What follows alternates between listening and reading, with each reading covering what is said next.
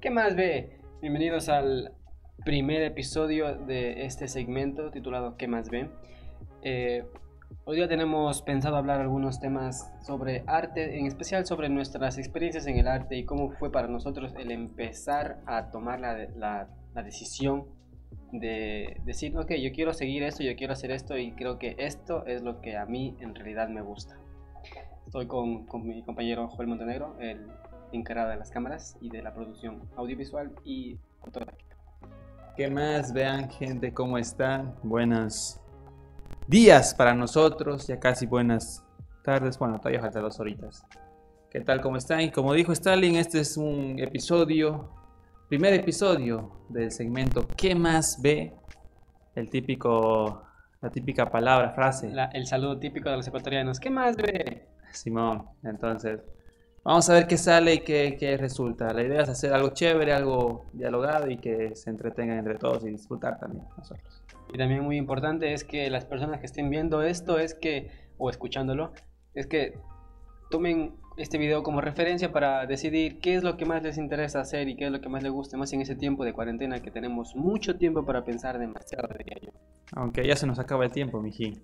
Ya falta poco, un mesito ya. Menos también. menos, el- en unos 20 días tal vez se acaba la cuarentena, supuestamente empezamos en un nueva- una nueva etapa que es yo me cuido y que esperemos y rinda unos buenos frutos. Yo me cuido y tú vete a saber qué haces. Yo me cuido y ustedes verán qué se hacen. Simón. Entonces, empecemos pues, mijín. Bueno, eh, yo quería hablarles un poco sobre mi experiencia, lo que fue, eh, cómo fue que yo empecé, yo decidí empezar a hacer esto, junto contigo, junto con Byron, dedicarme a la música, dedicarme al el video, a la fotografía, en especial más a la música, obviamente.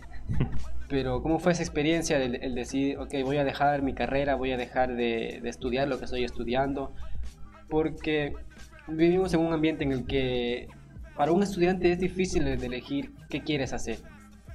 Empezando por, por la, el colegio, porque es un, un ambiente muy tosco en el que no te enseñan, no te ayudan a, a desarrollar tus destrezas, sino simplemente te enseñan materias, te enseñan eh, un poco de teoría y ya, y eso es todo. Simón. Entonces, eh, desde ahí no encontraba yo un ambiente en el que me, me diga, me, me ayude a proyectarme como músico. Que me diga, ok, tú eres músico, dedícate a eso, no te metas en ingeniería en minas, por favor. Y acabé en ingeniería en minas. y pues cuatro semestres después tuve que decirle chao. Eran 10 semestres y cuando me salí yo bajaron a 8. O sea que me salí a la mitad de, de la carrera. Claro, prácticamente. Pero bueno, entonces no fue una experiencia tan desagradable porque mis padres a mí sí me apoyaron, me apoyan demasiado en todo lo que hago, en esto inclusivemente. Inclusivemente es la palabra más rara que decir. inclusive, inclusive en eso me Bien apoyan. inclusivo. Bien, bien inclusiva. Eh, entonces, desde niño, cuando descubrí que la música era lo mío, me apoyaron, me, de- me daban permiso para, o sea, yo teniendo 14, 15 años, inclusive menos en teatro, me daban permiso para ir a presentaciones fuera de la provincia, en cantones de la provincia, lejos de mi ciudad natal, y fue un, un apoyo grande en, la- en realidad. Entonces, con respecto a lo que es mis padres, no tuve demasiado conflicto. Ellos me dijeron, si tú quieres dedicarte a eso, adelante, te apoyamos, pero no la cagues. Simón. Yo fresco, brother. Entonces, no sé qué nos quieras contar. Bueno, por mi parte empezó toda esta movida de hacer la producción audiovisual y esas cuestiones desde hace bastante, bastante tiempo atrás. Entonces, eh, hubo el tiempo de la temporada de salir del colegio, como tú mencionas, donde no te dan qué es lo que quieres hacer, sino qué es lo que específicamente te quieren imponer hacer.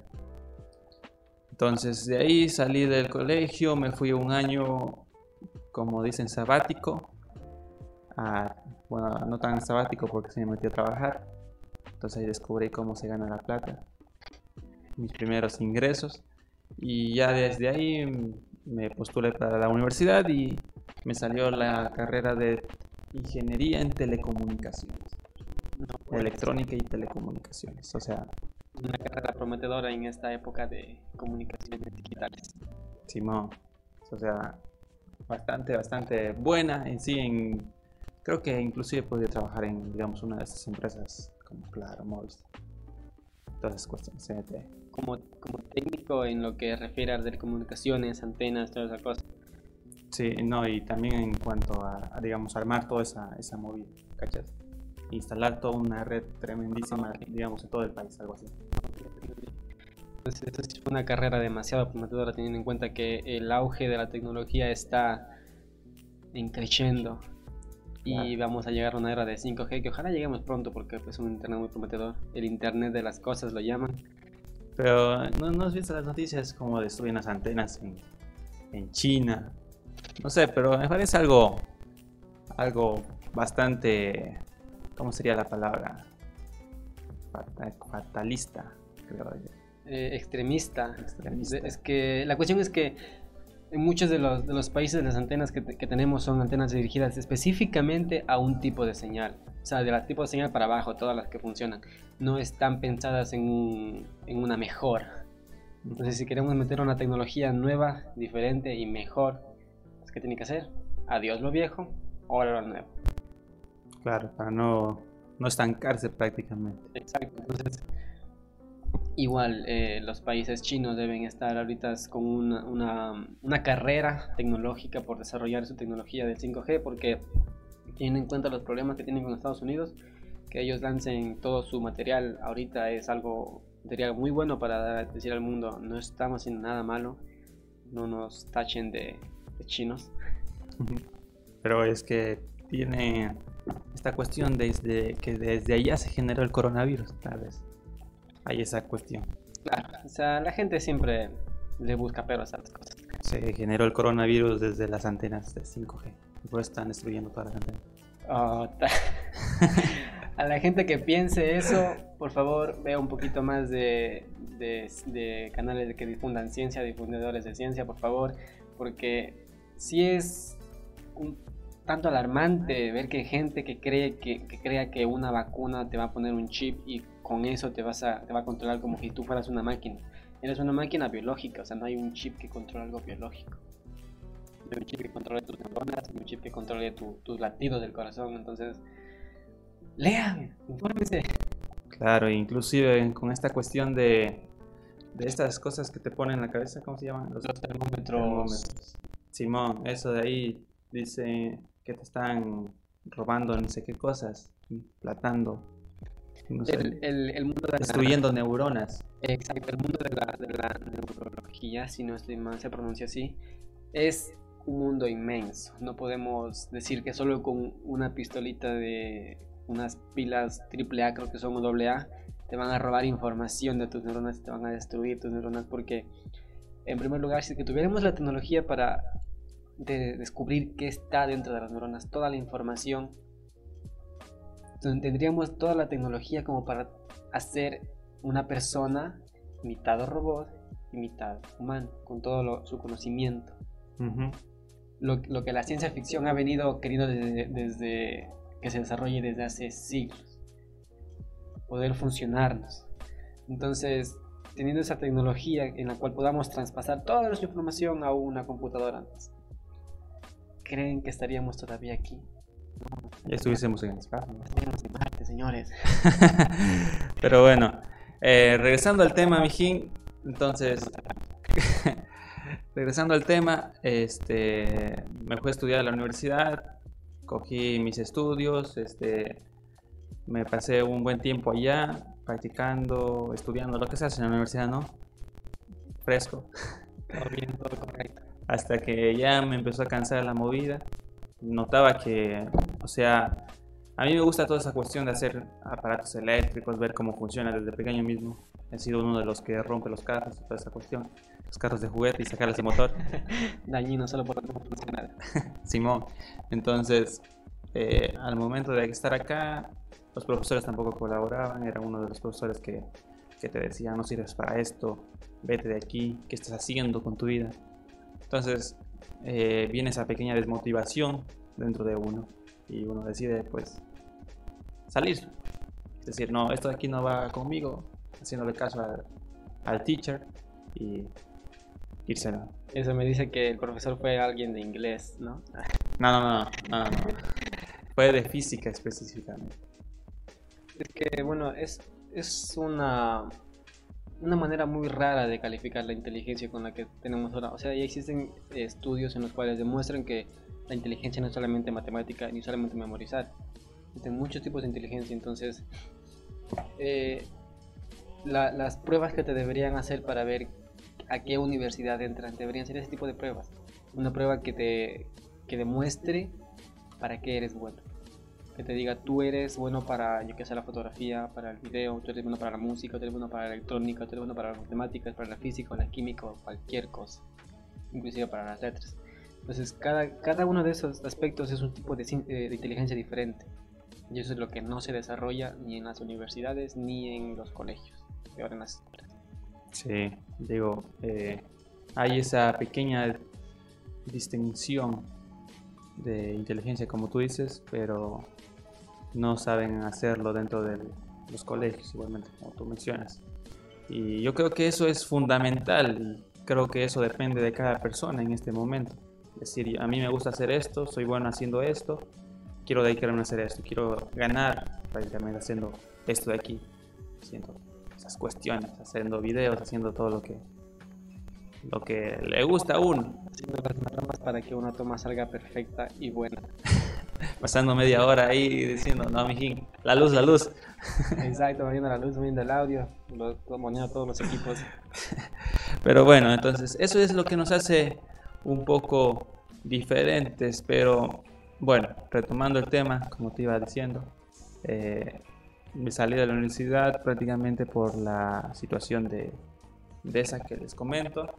Aunque te comento, no era tan malo yo en matemática, pero ahí está los gustos de cada, de cada uno. Entonces salí, ya hace mucho tiempo empecé a grabar lo que son estos pequeños videos con mis amigos y esas cuestiones. Entonces decidí enrumbarme por este mundo de lo que son comunicaciones audiovisuales ya tengo una, una tía que, que estaba trabajando en un medio de televisión. Entonces creo que por ahí fue ya la, el enrumbándome por el camino de uno. De hacer videos, de hacer fotografías, dedicarte a la producción. Sí, sí. Entonces desde ahí empecé ya a decir, quiero hacer esto, esto de aquí me gusta. Voy a dedicarme el resto de los años que no voy a estar en la universidad a hacer esto.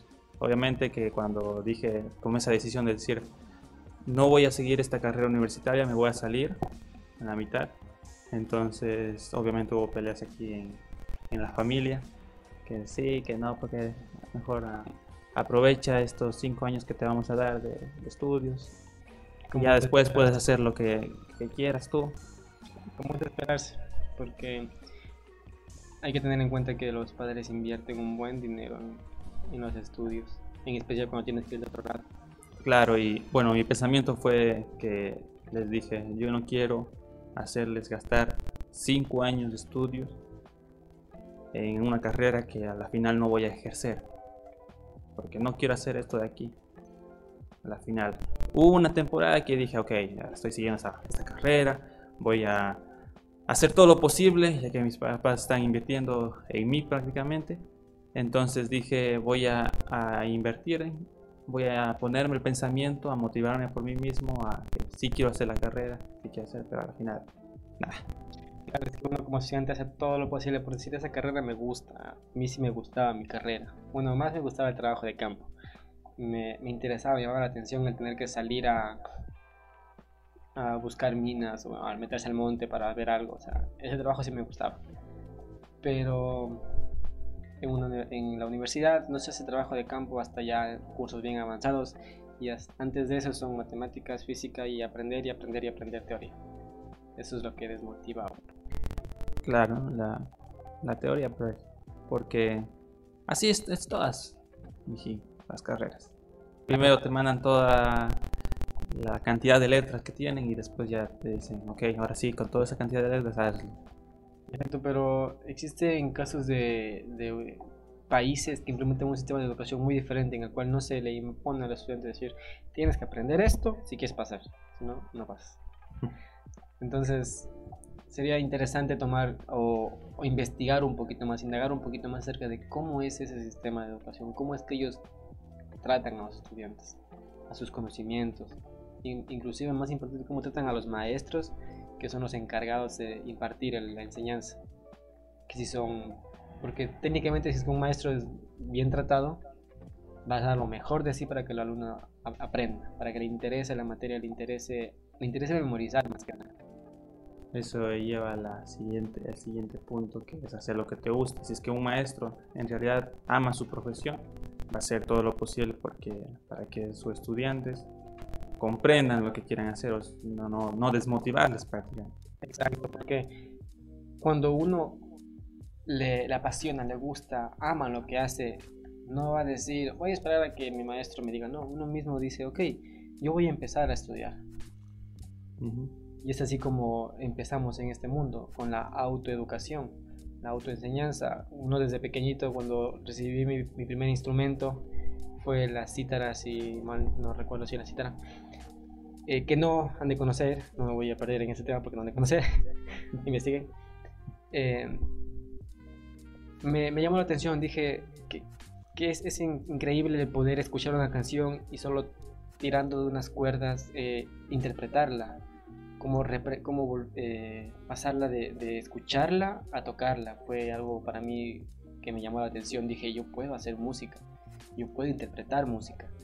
Y luego cuando llegué al saxofón, en mi primer saxofón, dije, me quedé asombrado porque yo siempre quería un saxofón. O sea, estaba, toda esa, temporada pasé loco con un saxofón hasta que Ana llegó y me dijo y me mostró un saxofón que le ha comprado un amigo y me quedé, what the fuck, por fin no veo, por fin tengo uno aquí en mis manos.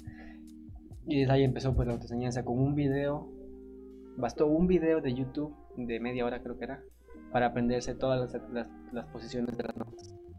Claro, y bueno, ahora con toda esa información que se tiene en, internet, creo que tú mismo te puedes autoeducar. Exacto, o sea, existen cursos, existen cursos digitales, existen cursos presenciales, en, en cualquier lugar ahora los músicos están dando cursos para que para poder generar ingresos y para poder que otras personas que les gusta la música aprendan un poquito. Inclusive los, los videos de YouTube más, más normales, los que no estén dedicados específicamente a generar dinero y así, te enseñan un poquito, te dicen, por ejemplo, en mi caso con el, con el saxofón, te dicen, esto es así, si haces esto va a sonar así, te dan cursos de, te enseñan más o menos qué, qué instrumentos o qué materiales puedes usar para que tu instrumento suene mejor, qué cañas, qué boquillas. Entonces, esa forma de autoeducarse, por lo menos en un instrumento, te va a hacer, va a hacer que tú desarrolles mucho más en lo que a ti te gusta. En mi caso la música, en tu caso la fotografía y el video. Claro, sí. Y bueno, no, no limitarse a aprender, porque hay una situación cuando tú, digamos, aprendes algo, en mi caso, digamos, la fotografía, ya sé manejar lo que es la cámara y sus opciones, pero me estanco ahí y digo, así se maneja y, y solamente manejo en modo manual y tal vez haya algunos otros modos que te permitan hacer otras cosas y trabajar en diferentes condiciones. A la final yo no aprendo porque estoy con esa, ¿cómo sería ese?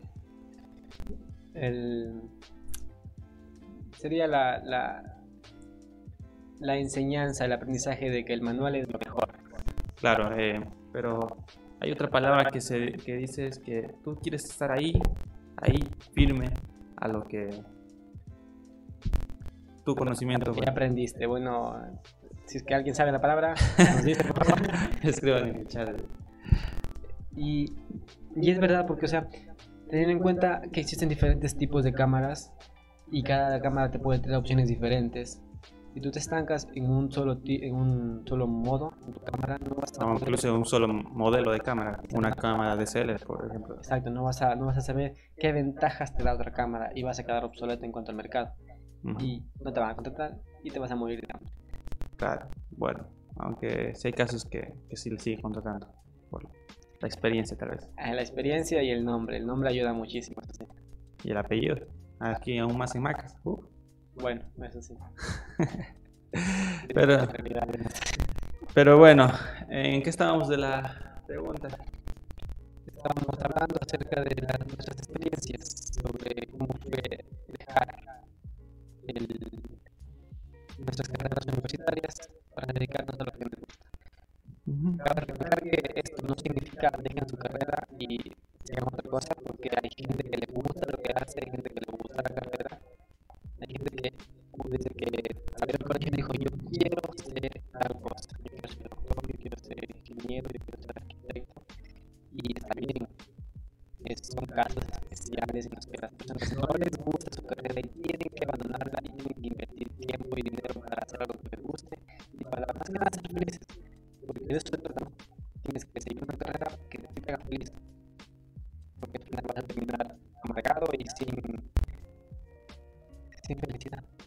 Claro, o sea, sí, eh, en esa cuestión es verdad lo que dices, nosotros no estamos diciendo no sigas ninguna carrera, la universidad es mala, solo te, te enseñan cosas básicas.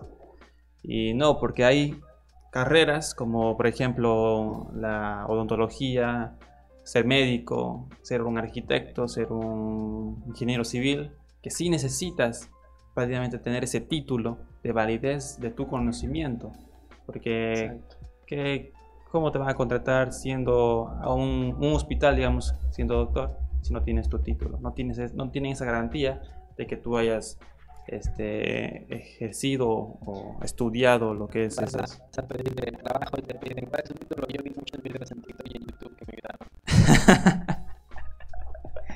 bueno, pero eso, en esa carrera sí sería esa cuestión en esas, ese tipo de carreras. Pero si es que tú te quieres dedicar a algo que tú le puedes sacar provecho en esto, en...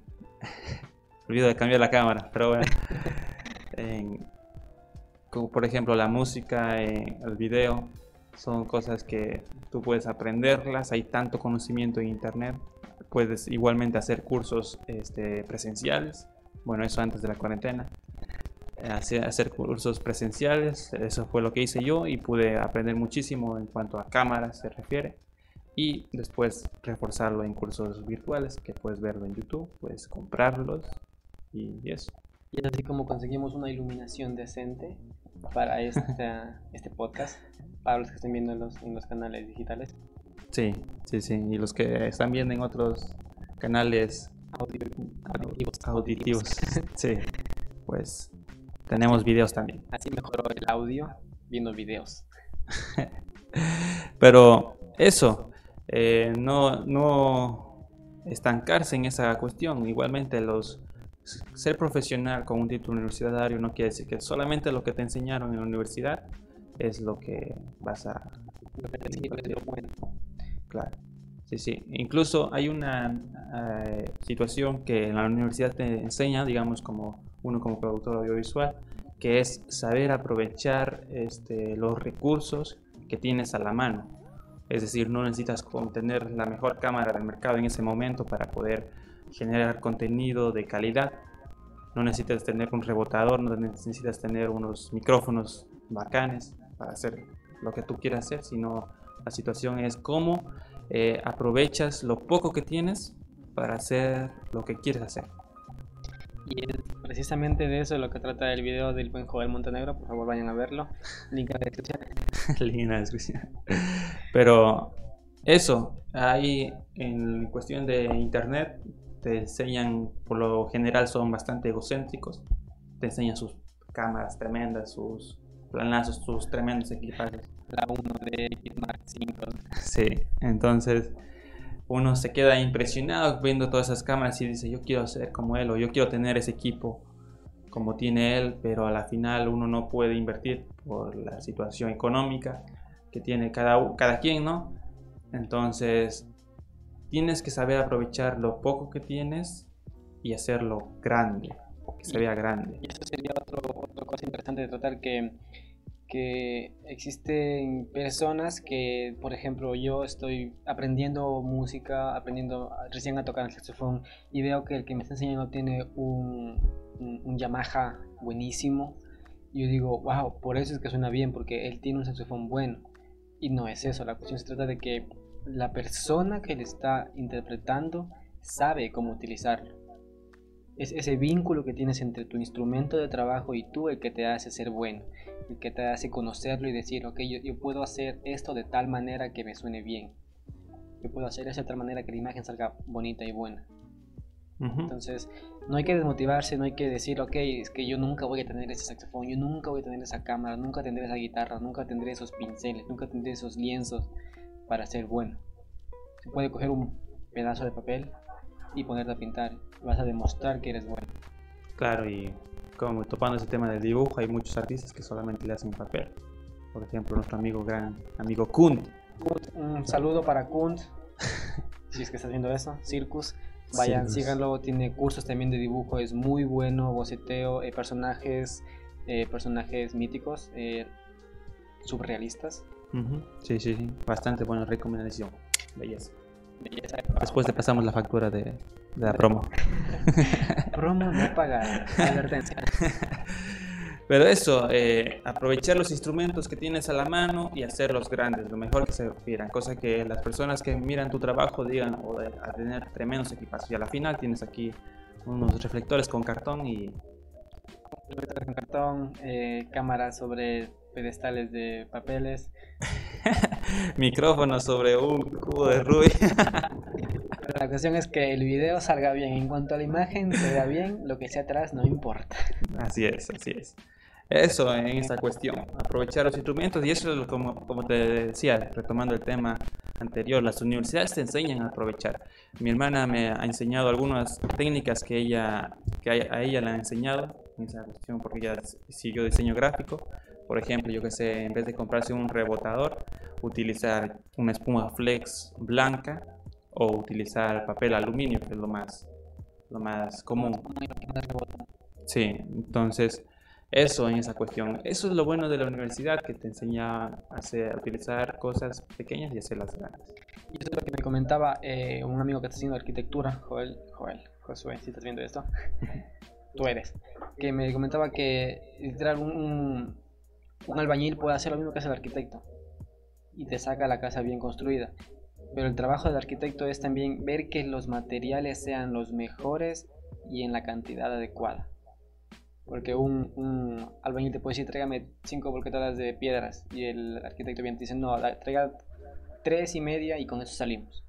Y con eso sale. Y salen trabajos bien hechos porque ellos tienen la capacidad de, de medir los espacios, de calcular los volúmenes y de saber cuánto ocupar. Y eso es lo que te ayuda a la universidad a aprender todo ese tipo de recursos para ser bueno en lo que haces. Sí, matemáticas, hijo. Matemáticas, pero... Pero bueno, ya. Pero bueno, esa, en esa situación. Y así es como sobrellevamos todo, todo lo que hacemos aquí. Y creo que en mi cuestión, creo que he dado una buena impresión en cuanto a los trabajos que he dado con lo poco que he tenido. Teniendo en cuenta el video que más alcance tuvo, el, tu, tu video que te catapultó a, a decir, ah, él es Joel Montenegro, él es bueno. Dentro de la ciudad. Dentro de la ciudad. pero es que no hemos tenido la oportunidad de promocionarlo afuera. si pero... viendo desde afuera, vayan a verlo y promocionenlo. claro, bueno, gracias por la publicidad. Eso está. Ah, perdón. en cuanto a lo que vendría siendo eh, cómo desarrollamos nosotros lo, nuestra creatividad, nuestro arte, cómo, cómo eh, empezamos a, interesarnos, siempre, siempre son pequeñas cositas que uno tiene desde la niñez. Desde la niñez uno puede darse cuenta a qué va, va enfocado cierta persona. Como decía Joel, desde que éramos niños siempre o bien nos encantaba tener las cámaras en la mano o hacer tomas o fotografías o cosas por el estilo, o veíamos o escuchábamos música y nos emocionábamos, decíamos, wow, o sea, es, es impresionante lo que te transmite esa canción. Sí, sí, sí, sí. Como les comentaba, desde la, como dice también Stalin, eh, desde bien niños empezamos con esta situación y puedes darse esa zona. Eh, tipo 2009 por ahí yo ingresé a un curso de guitarra y ahí empezó mi gusto por la música. Aprendí a tocar la guitarra en unas vacaciones, ya yendo a lo que es la secundaria o el colegio, como le dicen. Y después de eso, este, con mis amigos, que ya empezó la era de la tecnología, donde ya empezaron a salir teléfonos táctiles, cámaras. Uno de mis amigos había hecho con una pequeña cámara, este, compacta, una compacta, así una ploma, me acuerdo, clarito, una chiquita de esos lentes que, se, que salen. La compacta que se sale todo el zoom. Sí, sí, sí. Entonces, con ese de ahí decidimos grabar uno que otro video sketches que le llaman ahora, antes no se llamaban así, y tampoco, digamos, YouTube no era conocido como el gran monstruo que es ahora conocido, una tremenda empresa, sino... Una empresa de youtubers y de filmmakers. Sí, yo seguía a uno, un chico estadounidense que se llama Kun Shatter, que hacía música, covers de canciones bien chéveres y me gustaban sus videos. Entonces con mis amigos eh, decidimos hacer un playback de una de las canciones que se, llama Kiss You de, One Direction, pero en la versión de ellos, que era súper, bien trabajada. Entonces decidimos ir a grabar en el Teatro Municipal de aquí de la ciudad de Macas, con esa cámara de ahí, y hacer prácticamente este, mímicas con la boca diciendo que estamos cantando y ya está. A la final, eh, me acuerdo que uno de los medios digitales aquí, este, Exprésate Morona, nos compartió esa publicación. no sé si pensaron que nosotros cantamos, pero ahí estaba. En aquel entonces dijeron, esos manes son de Estados Unidos. no sé quién. Cara de gringos no tenemos. Por lo menos dieron un ya. Pero entonces desde ahí empezó y es me acuerdo que ese video de ahí lo edité yo, pero con con el programa Movie Maker que había en ese entonces en Windows 7, que era antiguísimo el mejor Windows hasta ahora. Entonces, tampoco es que mi computadora tenía toda la, potencia del mundo como hay ahora estas computadoras, sino una computadora así básica. y me pude desenvolver y me vi que me gustaba hacer esa cuestión, estar cortando los videos, uniendo de ahí, viendo el audio y esa cuestión. Y al final terminó un trabajo bien, bien chévere. Que al día de hoy le sigo viendo, está todavía en YouTube, colgado en YouTube. Si quieren, lo pueden. quieren ir a ver. Y también eh, seguimos haciendo videos más este como, como sketches de uno mismo. Lo subíamos a Facebook, a una página que me acuerdo que, que teníamos como Fats Music. Una página que ya está totalmente eliminada ahorita, pero ahí teníamos muchos de los videos que hacíamos como de pequeños. Estoy hablando entre 2010, 2011 y 2012 que hacíamos esa cuestión. Ya después ya dejamos de hacerlo, solo nos dedicamos a estar tocando música. Y desde ahí empezó, creo yo, toda esa cuestión, porque desde ahí siempre me ha rondado la cabeza que quiero hacer videos. Quiero hacer videos. ¿Cómo harán videos así? Inclusive seguía lo que son este, este canal de YouTube que se llama Phil Riot, de igualmente de Estados Unidos, que hacen eh, efectos especiales tipo Hollywood, con poquísimas cosas. Y yo con mi computadora de 2007 intentaba hacer en After Effects. En ese tiempo After Effects es 5, CS4. Entonces, la cuestión es de invertirle tiempo a, esta, esto aquí y definir qué es lo que te va a gustar. Y ya después, si en caso te quieren imponer algo que tú no quieres hacer, tengas el valor de decir, no me gusta esto y quiero hacer esto de acá. El primer gran paso es arriesgarse a decirle no a alguien que te está imponiendo algo que tú no quieres. Y es interesante eh, ver cómo de, un tipo de arte saltamos a otro, porque eh, menciona Joel que aprendió, empezó aprendiendo la guitarra con la música y le gustaba, pero con el tiempo se dio cuenta que lo, lo que a él le gustaba era el video, la edición de video. O sea, saltamos del arte del video al, al la, perdón, de la música al video. En cambio, en mi caso, saltamos de, de hacer videos random con mis amigos a hacer música y, todos y los tres saltamos del video al, a la música. Es, es, interesante ver cómo de un arte saltas a otro y hasta que encuentras qué es lo que realmente te apasiona. Sí, y creo que tiene mucho, mucha cabida ahí el inconformismo de cada uno. De decir, este, ok, ya aprendí a tocar este instrumento, ahora quiero probar con este otro. O quiero probar con esta cosa acá. A la final, quizás no te termines dedicando a eso, pero tienes esa satisfacción de decir, ok, ya probé a hacer eso. Hace una temporada atrás este, me compré un violín, y un violín que lo, le estaba metiendo bastante ñeque, aprendiendo a tocarle, a la final no terminé tocando así como los grandes, pero una que otra nota, una que otra canción sí lo tocaba, desafinada, pero, pero tocaba. Entonces, eh, pero ya... un instrumento súper difícil. pero a la final dije, ok, lo aprendí, lo probé y bueno, voy a seguir con lo que en realidad me gusta. Y tengo esa satisfacción de decir que al menos lo, lo probé y ya está. Lo probaste, lo aprendiste y pudiste hacer un, un poco de cosas. En cuanto al, al, ámbito de la música, es muy bueno que las personas no se estanquen, no digan yo quiero ser guitarrista y aprendo solo guitarra. Obviamente que tienes que especializarte en un instrumento, decir, ok, yo el, el, la guitarra te la manejo como si fuera un carro así deportivo súper bien. Pero también eh, tienes que tener otras destrezas, por ejemplo, saber que sé, tocar el, el teclado o la batería o el bajo, de manera que te sepas cuando otra persona esté, se esté equivocando en tu propia banda, cuando la otra persona se equivoque, darle un zape, darle un zape y decirle, estás haciendo mal, toca bien. Te te Ya le moví todo. Ya. Sorry for that. eh, ¿En qué me quedé? En que tienes que darle un zape al, al, ah, al baterista. Es que sí, es verdad, o sea, existen muy buenos bateristas, pero, por ejemplo, no tienen idea de qué hacen la guitarra. Y eso es malo, o sea, no, no, no saber qué está haciendo tu compañero es no saber hacia dónde se dirige la canción, hacia dónde se dirige la, la tocada. Tienes que entender cuando una persona se equivoque, entonces para eso tienes que saber, conocer por lo menos un poco de, de lo básico de lo que son muchos instrumentos. Uh -huh. Y yo creo que eso sería en todo ámbito, porque, por ejemplo, si un un médico no sabe leer, ¿cómo va a poder influir en eh, o leerle o escribirle la cita médica al, al, otro? Lo más interesante es si es que una enfermera no sabe leer lo que el médico pone, estamos fregados. ¿Quién nos da los medicamentos? O una, una farmacéutica. Exacto, ¿quién nos da los medicamentos? ¿Quién lee semejante jeroglífico?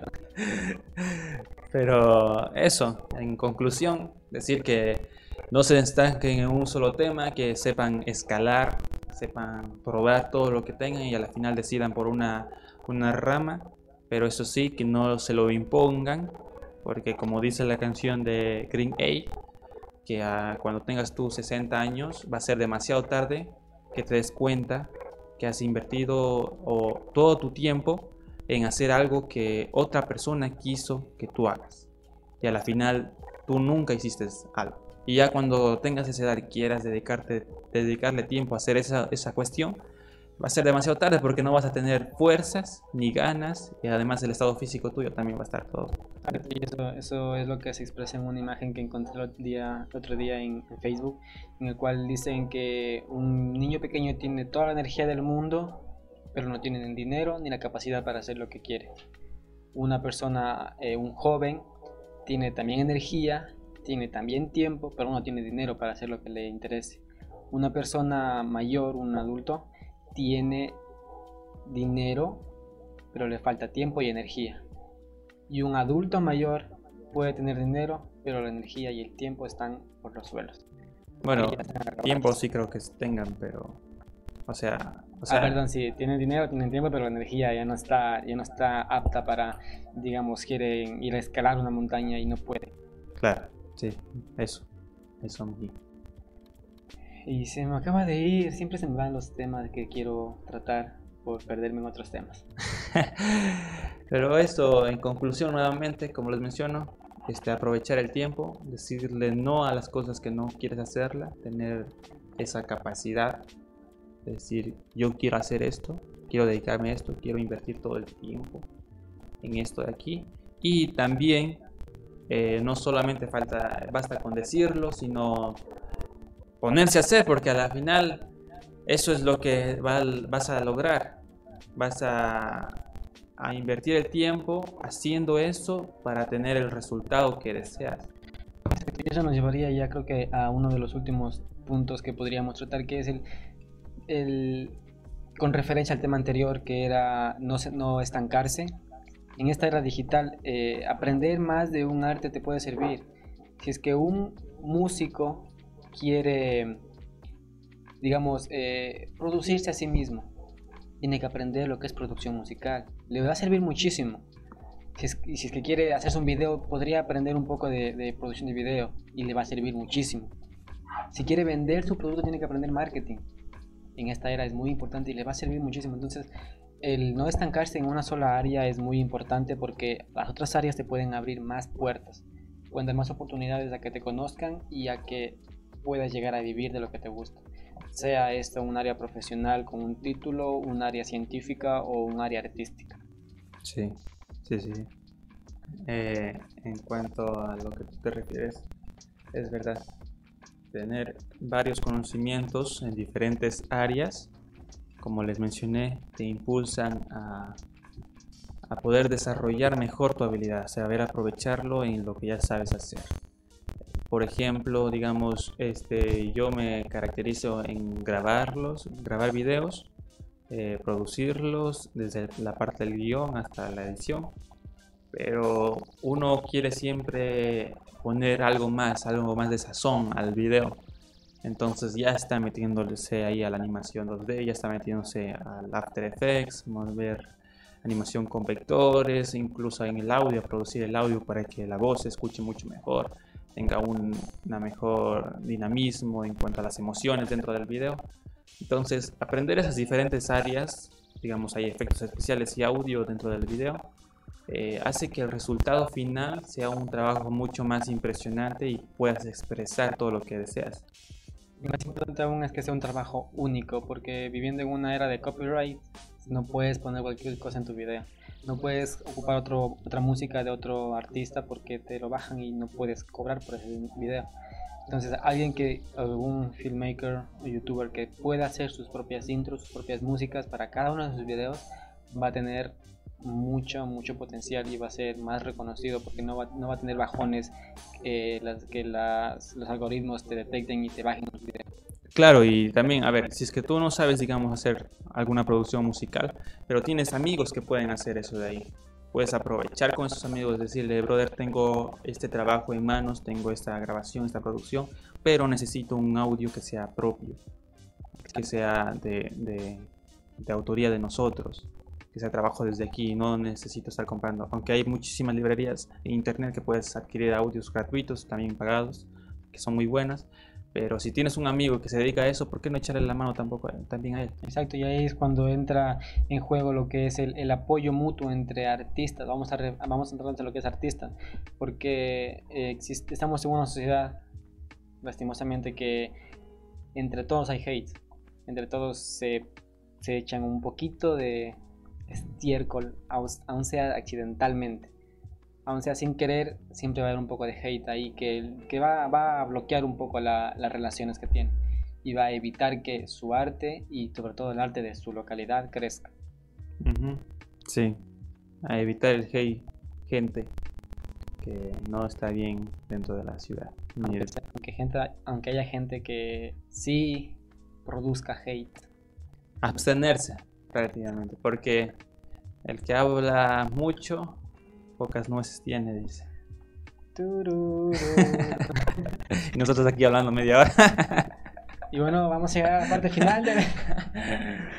Pero así es verdad, en cuanto a los artistas, de, independientemente del arte que ejerzan, entre ellos hay bastante de este rencor, inclusivemente aquí en Macas que digamos tú por ser el del género reggaetón en cuanto a la música y otro por ser el género del, rock, hay ese hate tremendísimo y si es que no se percatan, si es que se unen entre ellos pueden generar este, bastante audiencia, generar hacer algo grande, aunque sea y algo, géneros diferentes. Y algo más que nada importante es que genere algo diferente. Entonces, eh, eso es lo que me ha enseñado el, eh, un gran amigo, Byron, desde, traído desde su tierra, desde la tierra en la que pasó un gran tiempo, Italia, en el que no existe ese hate entre artistas, entre músicos, entre compositores, que entre ellos se pueden unir y decir, eh, ok, hagamos algo diferente, y van a sacar algo diferente y algo bueno, y porque el apoyo es increíble, el apoyo es el apoyo que existe entre ellos no, no está limitado a un género, ni mucho menos está limitado a una percepción de cómo ven las personas a ese género. Existe una libertad de decir, ok, yo quiero hacer este tipo de música y me he visto de esta manera y hago tal cosa y las personas no se van a, no te van a señalar con el dedo y decirte, ah, mira cómo están dando, ah, mira al, drogata este que está ahí con sus rayeras y con sus jeans rotos y toda la cosa. Entonces. Yo con mis jeans rotos y, con la, y con la guayabera. Entonces no, no, existe ese, esa distinción por el que tiene que vestirse nice y tiene que ponerse tal ropa para ser bien visto. Sí, sí, sí. Bueno, te vas a quedar un rato en cámara porque se me fue mi cámara por un momento. Damn, man. Pero sí es verdad, esa pequeña distinción y decir ser más inclusivos entre todos sería la palabra. Exacto. Porque si es que no nos apoyamos entre nosotros, ¿cómo queremos escalar, digamos, a, nivel nacional o a nivel internacional? Y más que nada, ¿cómo queremos que el, país, e inclusive fuera del país, conozcan a nuestra ciudad como un epicentro, un punto de interés artístico? O sea, ¿cómo queremos hacer que nuestra ciudad podría ser una fuente de, que genere em, el comercio naranja, la producción naranja, y que eso genere gran cantidad del, del, dinero del país si es que entre todos los artistas estamos divididos. Si es que todos nos uniéramos podríamos hacer que nuestro, nuestra ciudad tenga un nombre eh, eh, propio en el cual todos identifiquen como la ciudad en la que nacen los artistas. La ciudad en la que los artistas se unen y trabajan entre ellos y sacan un trabajo muy bueno. Una disculpa por la interrupción, pero tuvimos un pequeño problema técnico y una pequeña llamada a la puerta. Bueno, eh, estábamos hablando acerca de lo que es el apoyo entre los artistas, que es muy importante. Y en base a esa idea del apoyo entre artistas, que, se, es como nace el Live Studio, un proyecto que tuvimos eh, antes de que empezara la cuarentena, y en el cual estuvimos ya trabajando un buen tiempo, pero con esa cuestión nos tocó poner un stand-by a todo eso. Y es la idea de que los artistas aquí en Macas eh, puedan unirse entre ellos en la producción musical, en la producción de video y, los artistas en sí, sean estos bailarines, sean estos eh, actores, sean estos músicos, para que puedan producir un trabajo y para que puedan darlo a demostrar, sin generar, un, sin generar odio, sin generar hate entre ellos, que, que aprendan ese, ese vínculo que pueden llegar a tener y lo que pueden llegar a sacar con un apoyo mutuo, con una unión entre artistas. Sí, sí, sí, sí, totalmente de acuerdo, brother. Si es que no impulsamos lo que es entre artistas, ¿cómo esperamos que otro tipo de profesiones nos impulsen o apoyen el arte? Si es que entre artistas mismos estamos ahí metiéndole, metiendo la pata, digamos, al otro. Exacto, como queremos que, que podría ser las entidades públicas o privadas digan, podemos darle un auspicio a, esa, a ese artista. Si es que entre artistas no se quieren, si es que se enteran que están dando auspicios, llega otro artista y le dice, no, es que él es así, él es así, no le den a él, denme a mí. Entonces, ese tipo de cosas tendríamos que erradicar entre artistas para poder eh, subir todos y dejar más que nada en alto el nombre de la ciudad. Sí, sí, totalmente de acuerdo, brother. Así que artistas, ponerse pilas en esa cuestión, ser más generosos con los demás. No del hecho que alguien les, dieron, les dio un contrato, no quiere decir que, que esté comprado, yo qué sé. Tal vez sí, pero puede ser también que no, que no. Exacto, las variables son grandes, no hay que decir que siempre es el caso. Claro, sí. Entonces, ser más generosos, apoyarse entre artistas, hacer colaboraciones que vienen muy bien y, y así como tú mencionaste, desde este Live Studio, la empresa que creamos nosotros, que se estancó por la, por la pandemia, eh, se basa en, esa, en esta situación que es apoyar artistas musicales en cuanto a la producción de su imagen, video, fotografía y también en cuanto a la producción de su material para promocionarse, eh, se creó Live Studio. Exacto. Y bueno, llegando a la parte final del, de este podcast, el primer podcast de ¿Qué más ve? Queremos mandar un saludo especial a todas las personas que nos están viendo y nos están escuchando. Y en especial a los amigos, los panas que nos han apoyado siempre, que han estado ahí en los pequeños proyectos que empiezan, que han empezado y que nos han dado la mano. Sí, a todos prácticamente. Son artistas muy buenos que hemos conocido y también muy buenas personas que saben dar y brindar y por eso creo que nosotros tenemos este pensamiento de decir, ok, tienes tú este arte, juntémosle a nuestro proyecto. Por ejemplo, estábamos hablando hace rato de nuestro amigo, gran amigo Kun, que él se nos unió el año anterior, lo conocimos por Cristian, Cristian, ¿cómo se, se fue? Maldonado, un gran músico también, saludos, Hijín. Eh, también, entonces le decimos, el Mijín hace dibujos, muy buenos artistas, vamos a hacer un, un, un cómic, un anime, animación en 2D. El man sabe hacer caracterización de personajes, vamos a incluir al proyecto. Y ahí fue cuando nació esta idea de generar lo que es un anime, que a la final igualmente se estancó, pero pudimos generar lo que es el guion, pudimos generar uno que otra personaje y ya, y también toda esa etapa de buscar la información estuvo bastante, bastante chévere. Entonces, entre artistas que se apoyan, pueden generar proyectos geniales y bastante fuertes y diferentes a comparación si tú trabajas solo. No vas a hacer algo totalmente bien. Y un gran ejemplo está en, los videos que yo he hecho que siempre he necesitado la ayuda, digamos, de aquí Stalin, uno de los camarógrafos atrás. También está ahí Byron, que me ha ayudado a grabar. También está Jonathan, igualmente a grabar lo que es la voz, a producirla, a darle más caracterización. Entonces, si es que hay ese apoyo en mutuo, creo que vas a ser tú también generoso. Y la intención es que aquí en este, en este tipo de proyectos conjuntos todos ganan gana como el que tuvo la idea principal como los que apoyaron, porque inclusive aquí sí sirve el yo me doy a conocer, porque la persona con la que estás haciendo trabajo nos está lucrando de eso. Claro, sabes que es un proyecto que, que a la final es entre los dos y que no va a tener ningún beneficio. Claro, o sea, el, el proyecto que le saca el que está subiendo el video, claro, va a tener esa, ese reconocimiento, pero también brinda los créditos a la final.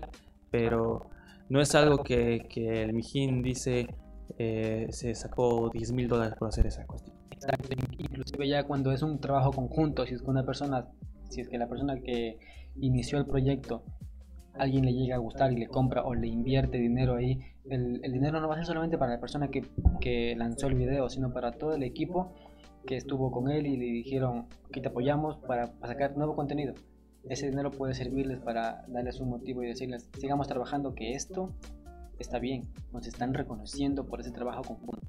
Claro, igual, algún día, digamos, tú me ayudas a mí, después yo te ayudo a ti en cualquiera de tus proyectos audiovisuales y así entre artistas. Hay colaboraciones muy parecido a lo que hacen entre estos youtubers, pero al final eso da bastante bien. Y eso es lo que, lo que pega muchísimo, porque teniendo, hablemos de los artistas, de los youtubers, que esos, eh, tienen, cada uno tiene su público. Y a cada uno le gustaría ver que un youtuber trabaje con otro en conjunto para ver cómo es esa fusión, ese trabajo conjunto. Entonces, eso también vende lo que es el, el trabajo conjunto entre artistas en YouTube, porque a las personas les interesa eso, les interesa ver a dos personas a las cuales siguen y admiran juntos. Sí, eso, eso está ahí. Pues bueno, bueno, entonces esperamos los comentarios de las personas que nos hayan escuchado y nos hayan visto diciendo cuál fue su experiencia perdón, eh, en la universidad, si es que ya acabaron la universidad, están ejerciendo, no están ejerciendo, se dedican a otra cosa. Si es que dejaron la universidad, les ha servido, les ha funcionado y si no les ha servido, dedíquense un poquito más porque eso es lo que podría hacerles falta. Sí, dedíquenle tiempo a lo que ustedes quieren hacer. Y nada, pues muchísimas gracias por haber visto este eh, o escuchado este pequeño podcast inicial, el primer episodio de ¿Qué más ve? ¿Qué más ve? ¿Qué más? Con el dialecto ecuatoriano que nos caracteriza. Simón. Simón. Son las palabras claves de nuestro programa. y eso, gracias por haberlo visto o escuchado. Nuevamente les repito y nada, pues esperen el próximo episodio de ¿Qué más ve? ¿Qué más? Nos vemos. Chao, chao.